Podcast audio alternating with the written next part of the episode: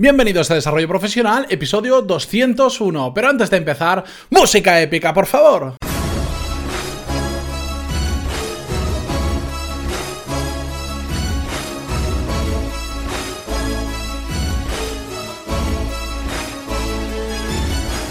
Muy buenos días a todos y bienvenidos a Desarrollo Profesional, el podcast donde hablamos sobre todas las técnicas, habilidades, estrategias y trucos necesarios para mejorar en nuestro trabajo, ya sea porque trabajamos para una empresa o porque tenemos nuestro propio negocio. Hoy vamos a responder a una pregunta que me hacen de la audiencia y que creo que puede resultaros interesante a muchos de vosotros porque me la encuentro también habitualmente. Pero antes de responderla, recordaros que en pantaloni.es tenéis todos los cursos de desarrollo profesional y negocios donde aprender lo mismo que en un MBA, pero de forma práctica, a vuestro ritmo y por un precio mucho más accesible que el de un MBA tradicional, porque por 15 euros al mes ya sabéis que tenéis tarifa plana para hacer todos los cursos que hay actualmente disponibles y todos los cursos futuros. Y hecha esta presentación, que por cierto cambiaré para que no se os haga tan repetitiva, pero bueno, que es mi forma de hacer sostenible todo esto, vamos ya con el episodio de hoy donde vamos a responder a la pregunta que nos hacía Inés por correo electrónico. Y os la leo literalmente Trabajo como asesora financiera independiente desde principios de este año y me gustaría que trataras temas de cómo conseguir ampliar el círculo de influencia con la finalidad de hacer clientes. Es una de las cosas que a mí más me cuesta ya que quiero que sea el cliente el que se interese por mis servicios. Muchas gracias por tus podcasts y me encantan. Un saludo Inés.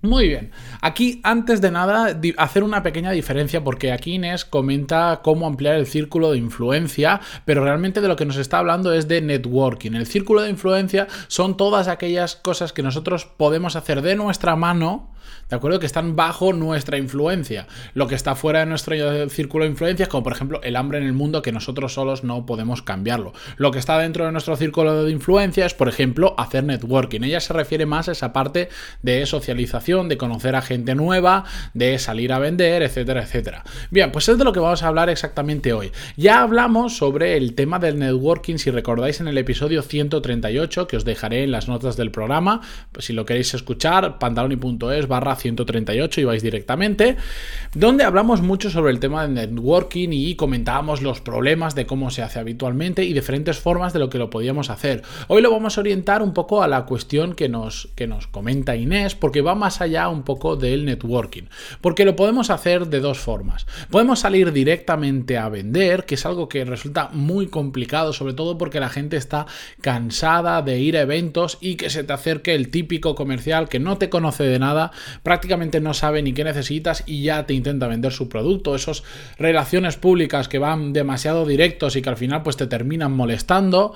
Pues este tipo de networking, que yo no lo llamaría ni siquiera networking porque me parece que es más directamente salir a vender, es muy complicado y resulta muy frustrante porque como no estamos aportando absolutamente nada a la otra persona que encima ni la conocemos o probablemente la conozcamos muy poco, no vamos a, vender, a vender y esto hace que nos frustremos mucho.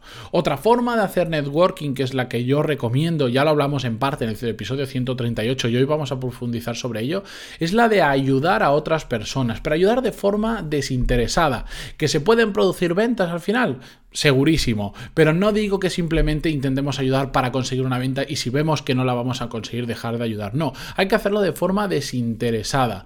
Es muy diferente a ir directo a una persona que no conoces de nada ni sabes qué necesita en un evento de estos de networking que se hacen o en una charla e intentarle vender tus servicios. Tenemos que intentar aportar algo antes de querer recibir, que es lo mismo que querer vender. Bien, ¿cómo podemos hacer que la gente muestre interés por nuestros servicios? Que era la gran duda que realmente decía Inés, porque hablaba de networking, pero lo que ella dice es que al final está cansada de tener que estar siempre detrás de los clientes y ella lo que quiere es que los clientes vengan a ella como yo creo que queremos todos los que vendemos algún producto o servicio. Bueno, esto es normal, pero esto realmente tiene una fácil solución, una teórica fácil solución. En la práctica hay que trabajar muy duro y hacer las cosas bien, pero no es tan complicado. Lo que hay que hacer, por un lado, os voy a dar dos recomendaciones principales. La primera sería ser muy bueno en lo que hagas. Y esto es muy básico y lo hemos hablado en otras ocasiones. Porque a los buenos profesionales nunca les falta trabajo. Y seguro que todos conocéis ejemplos de gente que es extraordinaria haciendo el trabajo que hacen y a pesar de que hayan venido la crisis, de que hayan problemas en su sector o en su mercado, siguen trabajando. Yo los conozco incluso hasta en el sector de la arquitectura, arquitectos que en época de crisis han seguido trabajando y han trabajado muy bien. Puede que les haya faltado, que les haya bajado la cantidad de trabajo en algunos momentos. Sí, puede que sí, pero estamos hablando de en pleno momento de la crisis, en el boom inmobiliario, cuando se desinfló la burbuja, que arquitectos en España siguieran trabajando era un milagro. Y de hecho, por ejemplo, conozco el caso de un pintor, un pintor no, no de cuadros, sino de, paredes, de, relacionado con el mundo de la obra, que durante la crisis siguió teniendo exactamente el mismo trabajo. ¿Cómo es posible si prácticamente no se construía? Bueno, porque era un excelente profesional y además supo posicionarse muy bien. En lugar de pintar, como todo el mundo pintaría, cualquier cosa por 9, 15 o lo que cueste el metro cuadrado, dependiendo de la pintura y todas estas historias, lo que hizo fue especializarse, porque él es muy bueno, en pintura de alta calidad. Y solo pinta casas a gente pues, que se puede permitir sus servicios, pero porque es muy bueno, porque a mí me contaba en el caso de que mm, lo llamaron, fue a pintar una, una casa y bueno, el dueño de la casa le dijo, quiero que me pintes estas paredes blancas. Y él le dijo, bueno, blancas, mm, vamos a ver. Y le sacó un catálogo y tenía más de 30 tipos diferentes de blanco. Un catálogo donde le mostraba el resultado final de cada uno de los tonos de blanco. Todos pensamos, blanco, bueno, blanco es blanco, no hay mucho matiz, ¿no? Cuesta distinguir. Bueno, pues este hombre tenía 30 tipos de blancos, un blanco roto, un blanco huevo, no sé cuántas historias, hasta 30, no sé cómo lo harán, pero habían 30 y que habían, sí, cambios sutiles, pero claro, no es lo mismo que tú vienes a uno y le dices, píntame de blanco, evidentemente te lo va a pintar de blanco, pero ¿Entendéis lo que os digo? Eso era un profesional, una persona que cuando tú le pides que te lo pinte de blanco te dice, espera, que hay 30 blancos diferentes y para este tipo de combinación con el suelo, con las paredes, con los techos, tal, te convendría más uno de estos 30 blancos específico y te recomienda. Bueno, pues eso es un profesional excelente. Evidentemente no todo el mundo es su público porque es mucho más caro, porque tiene 30 tipos de blancos diferentes. Imagino la cantidad de pintura que tendrá ese hombre y conoce todo eso. Pero es un buen ejemplo para que veáis que durante incluso la crisis un sector muy afectado, como fue todo el relacionado con el mundo de la construcción, hubieron profesionales, muy buenos profesionales, que pudieron seguir adelante. La segunda recomendación que, que le haría a Inés y que os hago a todos los que estáis en una situación similar es la importancia de ganar exposición, porque si eres muy bueno pero nadie te conoce, no sirve absolutamente nada o todo va a ir muy lento. Cuando eres muy bueno, el boca a boca es uno de los principales medios por los que atraer clientes, pero hay que se puede acelerar como ganando exposición. ¿Y cómo podemos ganar exposición? Ayudando a gente, lo que veíamos antes. En el caso de Inés que se dedica al asesoramiento financiero, bueno, podría hacer, por ejemplo, seminarios de finanzas orientado a su público objetivo, no sé si son autónomos si son personas particulares, pequeñas empresas, porque no me lo concreta, pero lo podría hacer orientado a su público objetivo, gratis o muy barato, porque aquí no se trata de ganar dinero con esos seminarios, que también puede ser una forma de ganar dinero, sino de ganar exposición. Haces un seminario, acuden 20 personas, les das consejos o lo haces en formato charla, por ejemplo, les das consejos sobre sus finanzas personales y de ahí algunos terminarán diciendo, uy, esta persona es muy buena, me gusta mucho, le voy a contratar, ¿vale? ¿Por qué la gente no tiene asesor financiero, por ejemplo? Porque la mayoría no saben qué les puede aportar un asesor financiero. Entonces esas charlas te puede servir para darte a conocer y que la gente sepa cómo les puedes ayudar. Otro ejemplo que podrías hacer es un podcast. Al igual que yo hago este podcast y que hay podcasts de todas las temáticas, imagínate un podcast que probablemente ya exista algo similar, pero no pasa nada, hay mercado para mucha gente.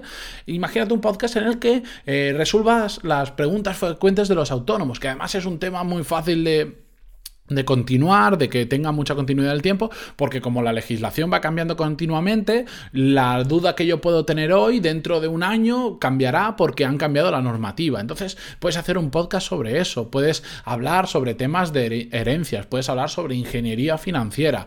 Con esto que consigues, que seas el referente en un tema en concreto. Y esto es muy, muy importante, porque al final, cuando nos exponemos a otras personas y de manera continuada, por ejemplo, a través de charlas, a través de podcast, de escribir un blog, de, lo que, de escribir un libro, de lo que quieras, la gente empieza a conocernos y empieza a querer consumir más contenido nuestro. Y lo que hacemos es crear un referente dentro de sus cabezas. Y os pongo un ejemplo. Por ejemplo, a mí si me preguntáis marketing online, yo pienso en Joan Boluda, del cual hemos hablado mucho en el podcast, porque fue la persona que me inspiró a hacer esto, yo he salido en su programa, etcétera, etcétera.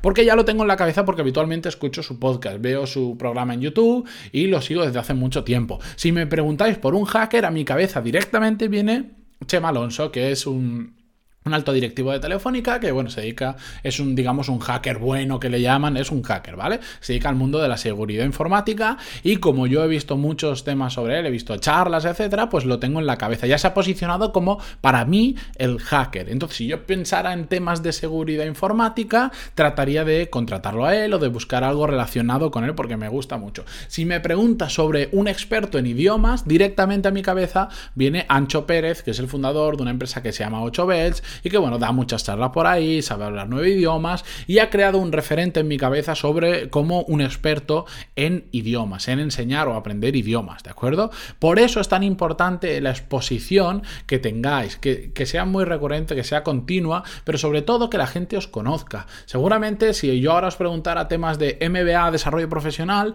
yo sería la persona que os venga a vuestra cabeza. ¿Por qué? Porque si lleváis escuchando el podcast un tiempo, bueno, pues habéis escuchado tantas veces que digo desarrollo profesional, que hablamos sobre el tema y que entiendo que si seguís escuchándome es porque os gusta, que al final yo he generado ese referente dentro de vuestra cabeza. Por lo tanto, si quieres que la gente venga a ti, no ser tú quien vaya a ellas, lo que tienes que es invertir mucho tiempo en hacer que la gente te conozca y convertirte en un referente para esas personas, en este caso del tema de la asesoría financiera, ¿de acuerdo?